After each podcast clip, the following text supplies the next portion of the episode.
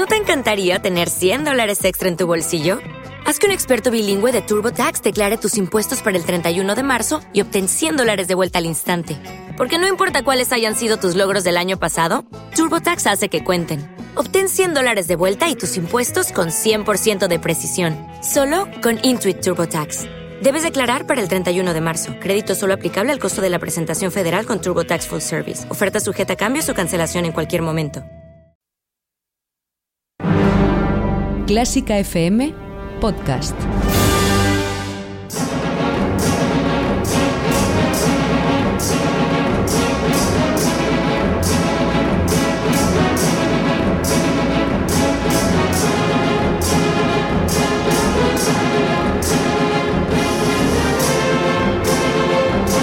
Bienvenidos a el duelo de Clásica FM, la batalla definitiva entre los compositores más importantes de la historia de la música.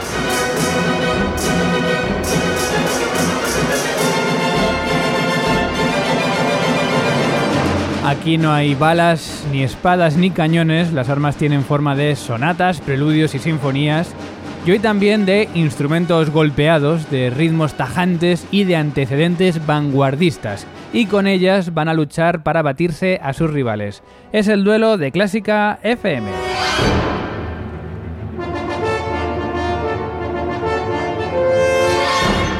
Desde la arena de esta pista, en la que en unos momentos se va a vivir una lucha sin precedentes, te saluda Mario Mora y antes de presentar a los compositores de hoy, déjame darte las gracias.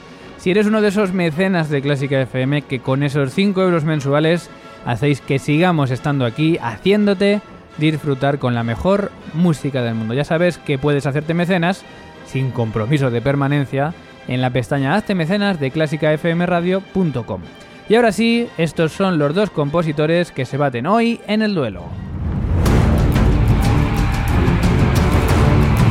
A un lado, desde Lomonosov, Rusia, con 12 ballets, dos suites para orquesta de cámara, un concierto para violín, uno para piano e instrumentos de viento o cuatro sinfonías, el agitador Igor Stravinsky.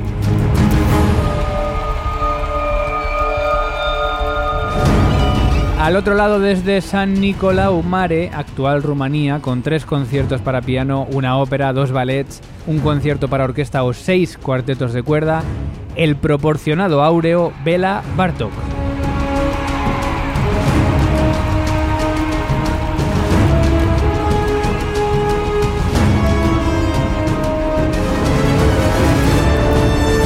Y aquí en el duelo de Clásica FM reencarnamos a estos dos compositores y como siempre me acompaña Ana Laura Iglesias. Muy buenas. Muy buenas, Mario.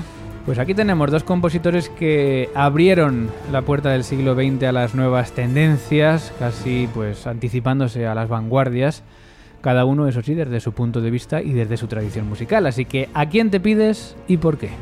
Me voy a quedar con Stravinsky. Es uno de los compositores más especiales del siglo XX y que supo crear un lenguaje propio que escandalizó a toda Europa gracias a su modernización del lenguaje ruso tradicional y que pasó por la inclusión de las disonancias y la casi disolución de la tonalidad como formas expresivas impecables. Hoy vamos a conocer un estilo personal que pocos subieron desarrollar con tanta precisión. Bueno, pues yo me quedo entonces eh, con el otro, con el que me dejas, en este caso con Bela Bartok, aunque me gusta quedarme con él porque es uno de esos compositores que creó un lenguaje identitario propio, muchas veces basado en ritmos tajantes y en referencias folclóricas, una investigación que él realizó a través de su música. Aunque es territorialmente nacido en la actual Rumanía, entonces era el imperio astrohúngaro y de hecho se le considera, junto con Franz Liszt, el compositor húngaro más destacado. Te recuerdo que cada compositor tiene tres ataques, tres disparos o tres bolas con las que jugar ordenadas de la siguiente manera. Una obra muy conocida, una obra menos conocida y la obra que personalmente creemos que puede ser la mejor de cada uno de ellos. Así que todo listo, solo falta saber quién empieza. Ana Laura Iglesias, cara o cruz. Cara. Pues cara, en nada comienza Stravinsky en el duelo de Clásica FM. Si te gusta Clásica FM, ayúdanos a que más gente nos conozca. Di qué te parecen nuestros programas en las redes sociales mencionándonos como Clásica FM Radio. Comenta y dale a me gusta a nuestros audios en iVoox y recomiéndanos a tus amigos. porque Clásica FM es tu radio y cada día la de más gente.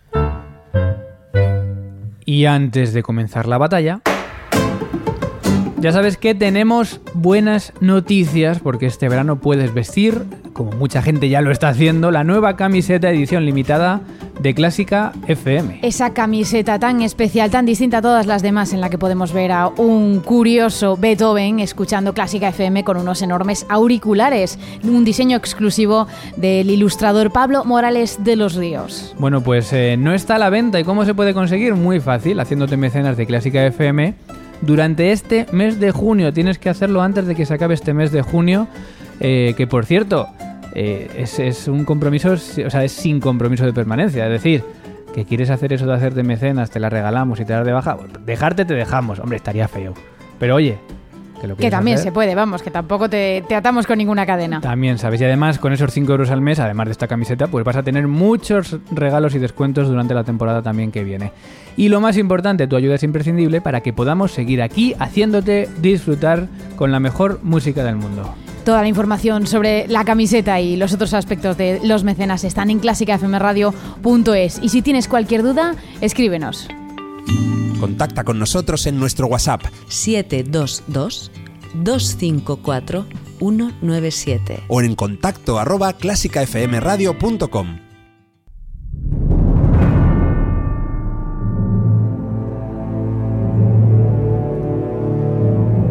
Compositores preparados, comienza el duelo. Hoy Stravinsky contra Bartok.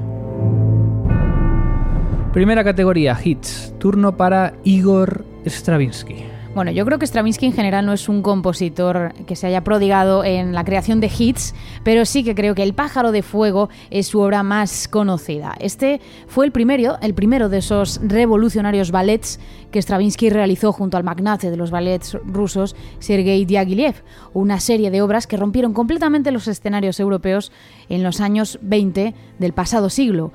Este ballet quizás sea el más interpretado hoy en día, bien en su forma original coreográfica o en forma de suite de concierto, una versión que el propio compositor hizo después ante el gran éxito que tuvo el estreno de la obra. Vamos a escuchar el movimiento más conocido, esa danza infernal que abre las mismísimas puertas del infierno con una melodía frenética cargada de ritmos superpuestos y melodías cruzadas y que ya muestran ese sonido de Stravinsky que poco después cruzaría los límites de la tonalidad.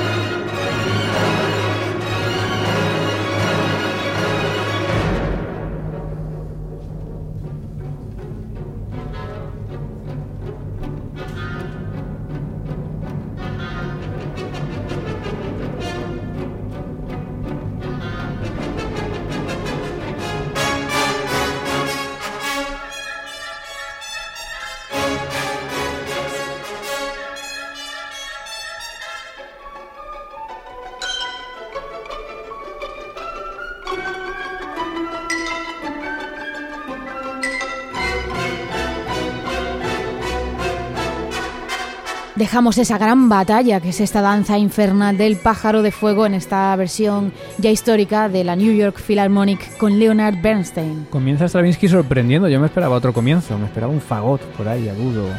Hubiera sido, hubiera sido una buena carta, pero yo creo que eso es una obra que apreciamos quizá más o que conocemos quizá más los músicos más que el gran público. creo que... se interpreta bastante más el pájaro de fuego que la consagración.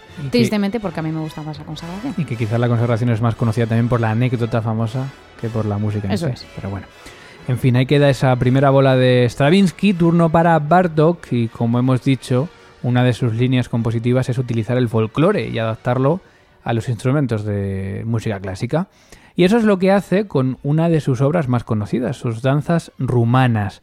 No es que sea un hit hit, pero bueno, es posible que a muchos os suenen, por lo menos alguna de, de ellas, porque son seis, son seis danzas folclóricas, cada una representando una danza, un baile distinto de Europa del Este, y además utilizando armonías y melodías populares. Y como pasa muchas veces, ha trascendido más la versión para violín y piano, o para violín y orquesta, que además no son de Bartok, que la propia versión original, que es una versión para piano. Eh, son muy breves, así que vamos a escuchar cuatro de ellas, la 1, la 2, la 5 y la 6.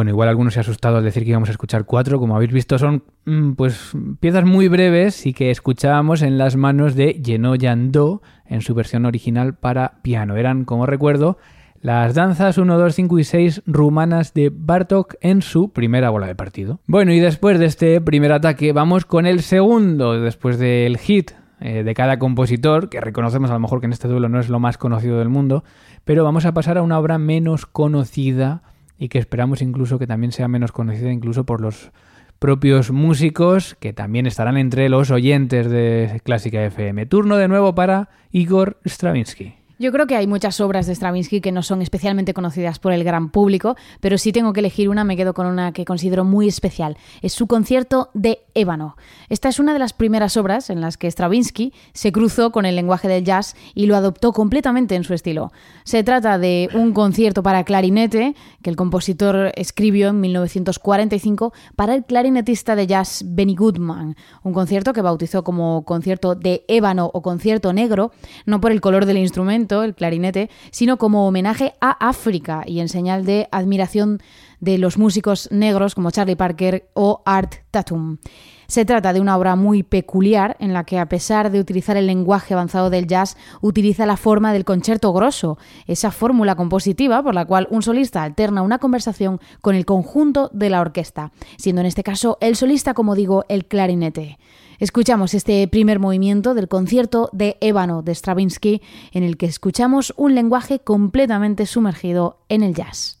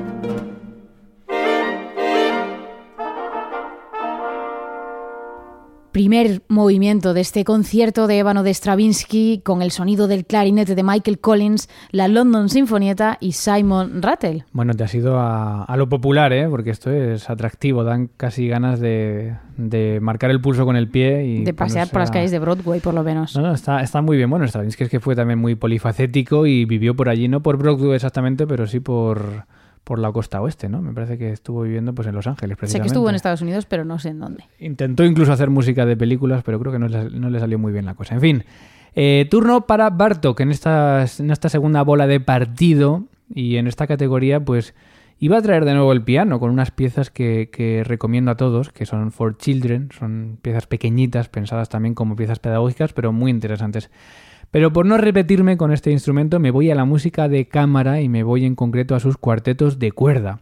escribió una colección de seis, la colección más grande que escribió de un mismo tipo de obra, y como en su música, pues eh, las raíces folclóricas también están presentes. Vamos a escuchar el cuarteto número 4 eh, y de él el quinto de sus seis movimientos en el que los músicos dejan los arcos en el atril y tocan solo con los dedos en pizzicato. Y además, el que esté muy atento va a poder escuchar lo que se conoce como pizzicato Bartok, que es, Ana, algo así como estirar tanto la cuerda hacia arriba que al, que al volver al, instrumento golpea contra la madera, ¿no? Es un pizzicato, pero a lo bestia, eso es. En vez de mm, levantar ligeramente con la yema del dedo la cuerda, eh, consiste en pellizcarla y tirar hacia arriba, de tal forma que, como dices tú, Mario, la cuerda al volver a golpear el instrumento produce una especie casi de latigazo en el sonido. Se lo pregunto a Ana porque ella es chelista, lo habrá visto algunas veces. Yo sí sé que en la partitura parece como con un circulito pequeño y una raya vertical. Y eso quiere decir pues que hay que coger la cuerda y hacer eso, ¿no? ¡Pum! Un, sí, es, un ruido realmente. Los músicos sufrimos mucho cuando hay que hacerlo porque las cuerdas son tan caras y tan frágiles para dar estos tirones. Bueno, pues el que esté atento va a poder escuchar alguno de estos en este movimiento que es solo en pizzicato, solo pellizcando las cuerdas. Cuarteto número cuarto de Bartok.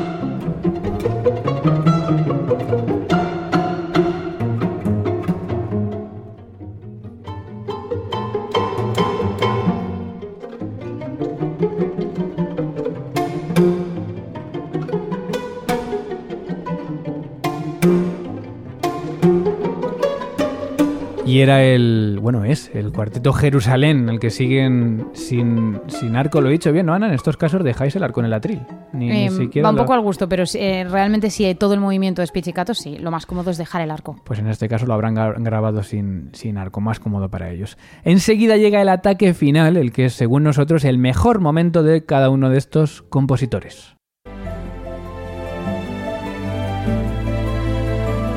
Opina sobre lo que escuchas. Escucha lo que eliges.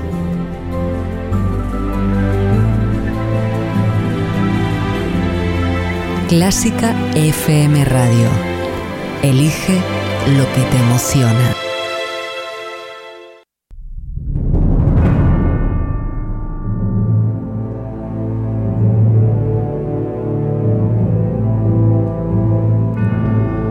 Estás escuchando el duelo de Clásica FM, llega el ataque final, la última bola de partido que es la mejor obra de los dos compositores de hoy, Stravinsky y Bartok, según quienes les estamos representando en este programa, Mario Mora y Ana Laura Iglesias.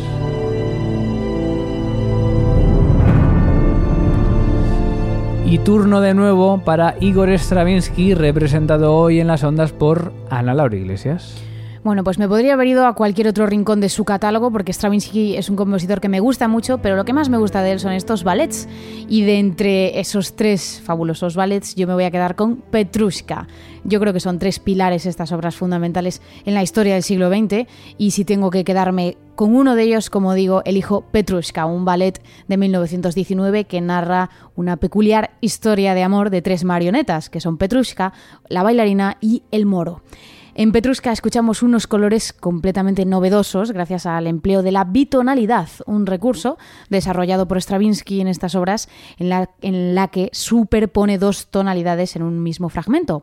Este efecto, sumado al uso estructural del ritmo para definir las melodías, hace de este sonido de Petrushka una de las obras más especiales y evocadoras de este gran genio ruso que fue Stravinsky. Escuchamos la primera escena, la feria del carnaval, todo un despliegue de melodías y colores.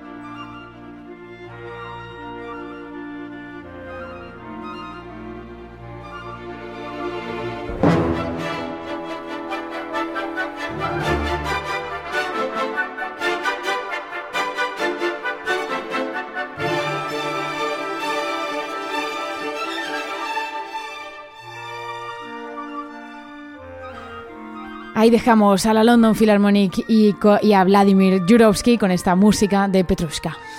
Bueno, pues ahí queda Petrushka, uno de esos ballets, y Stravinsky que se escapa sin, sin sonar su, su obra culmen. Pero bueno, la consagración. La consagración. La consagración es que es una obra muy especial. Hay mucha gente a la que no le gusta. Otros, en cambio, la amamos completamente, pero bueno. O sea que me la guardo para mí. Le has tenido respeto al público que no le gusta la consagración para. Sí, he querido ser un poco, mm, un poco, no he querido mojarme demasiado. Bueno, pues ahí quedan las tres obras de Stravinsky y último turno para Bartok, última bola de partido, y para ello me voy con una de sus obras más programadas, su original concierto para orquesta.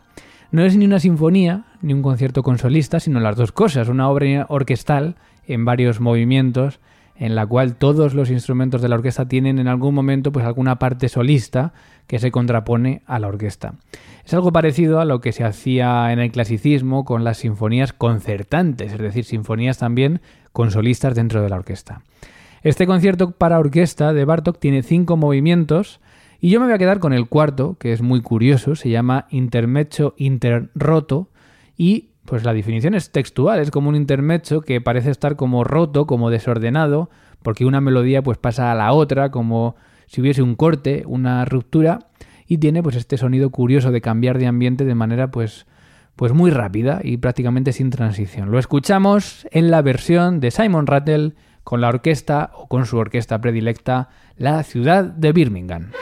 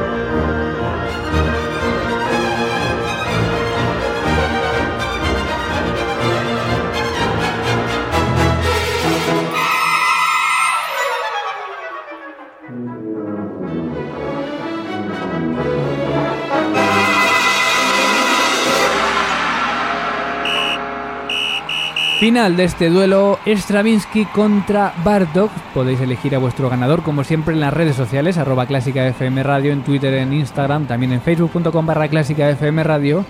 Y el próximo duelo es Piachola contra Ginastera. Gracias Ana. Gracias Mario. Y gracias a todos por asistir al duelo de Clásica FM. Se despide quien te habla, Mario Mora. Nos vemos en el siguiente.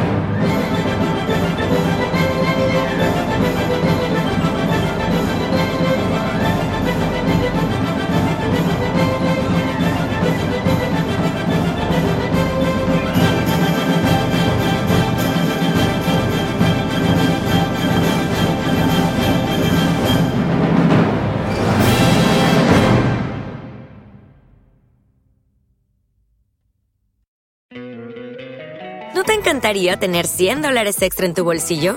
Haz que un experto bilingüe de TurboTax declare tus impuestos para el 31 de marzo y obtén 100 dólares de vuelta al instante. Porque no importa cuáles hayan sido tus logros del año pasado, TurboTax hace que cuenten. Obtén 100 dólares de vuelta y tus impuestos con 100% de precisión. Solo con Intuit TurboTax. Debes declarar para el 31 de marzo. Crédito solo aplicable al costo de la presentación federal con TurboTax Full Service. Oferta sujeta a cambios o cancelación en cualquier momento.